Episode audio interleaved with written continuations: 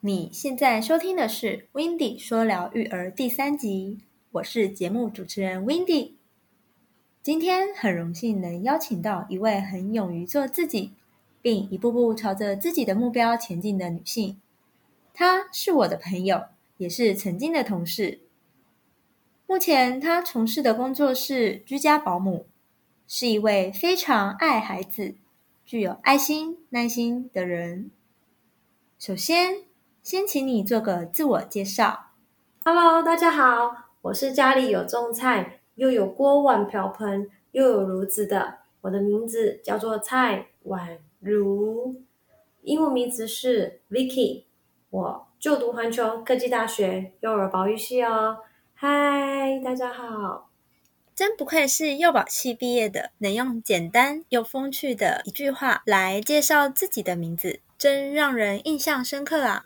想请问一下，你当初为什么会选择幼教系呢？其实我只是单纯的很喜欢小孩，但最大原因是因为我不喜欢数学，而选择了幼保系。我也是很讨厌数学耶！真的吗？对呀、跟我一样哎。当初就是选幼保系才逃避微积分。对，发一个发一个，耶耶！那请问一下，你在做居家保姆时遇到最大的挫折是什么呢？后来又是怎么克服的？食谱、食材，我觉得要寻找每个年龄层孩子们都能吃的食材，不同的孩子有不能吃的食材，以及要注意的健康事项。食材的多元性也是我考量的之一。我的选择性是需要照顾孩子们的营养。最后，我会上网翻了很多的食谱书，我会留意烹饪的步骤还有顺序。假日之时，我会多日练习如何烹饪料理，多做多练，就能找出孩子们愿意接纳的料理。嗯，没错，在准备孩子的餐点上，确实不能马虎，需要考量不同年龄层的孩子对于什么食材是不能吃的。比如吃了会过敏的，这当然就不能提供给孩子。所以准备餐点给孩子吃这部分也是一大学问呢，真的需要事先做足功课。从这方面就能感受到宛如的用心与细心。而且刚刚宛如也有提到，她会利用假日练习，这真的很认真哦。不过也真的需要多练多做。我认为这是在培养自己的另一番技能，且多练多做也是让自己更加熟练在烹饪上的技巧与步骤。那请问一下，你长时间在同个环境工作，心情会受影响吗？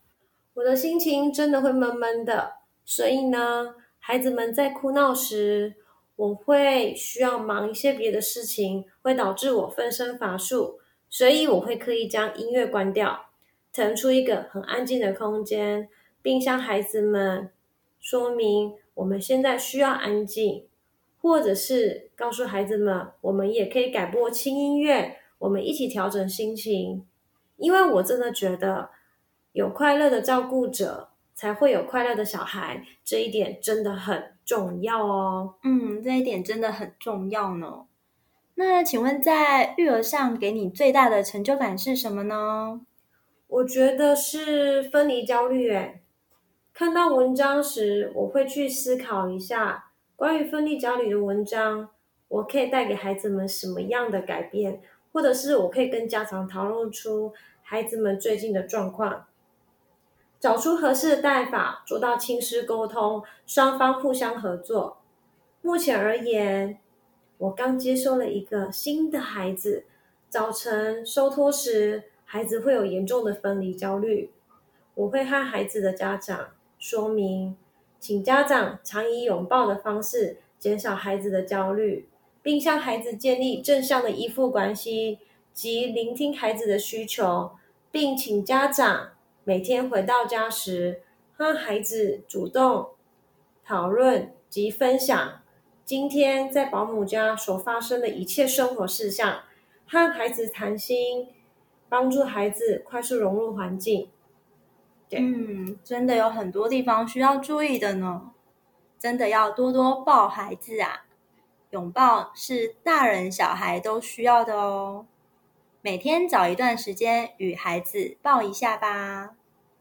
当遇到孩子调皮捣蛋时，举个情境题：如果遇到孩子生气的时候，一直狂丢东西，你会用哪些方法引导孩子呢？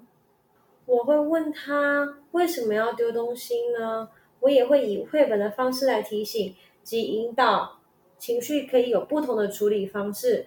如果想丢东西，可以以其他的方式来替代，例如可以带孩子到公园或是户外丢球，也可以满足他想发泄的情绪欲望。孩子的发泄也是很重要的一个部分，所以请家长稍微多理解一下这个部分吧。若爸爸妈妈们也有遇到同样的问题，不妨也可以试试看这个方法哟。那宛如，你觉得做这份工作让你最大的快乐是什么呢？我觉得可以用自己的理念去和孩子学习以及相处，摸索出自己一套的育儿方式。这听起来真棒呢！如果请你用一句话鼓励其他育儿照顾者。你会用哪一句话代表呢？相信你自己的选择，遇到任何问题都能迎刃而解，简单而明了。只因为它是你喜欢的事情，所以你够在乎，就会想方法喽。哇，好棒的一句话，充满满满的正能量呢！听了宛如的分享，满满收获。真的很感谢宛如能来到 w i n d y 说聊育儿的音频节目。如果你想听到更多关于育儿职场学、育儿访谈、育儿影剧等内容，欢迎你到 Apple Podcast 给我五颗星，并留下你的心得。下一集我们要来听听 w i n d y 分享育儿影剧，那我们下周日见喽，拜拜。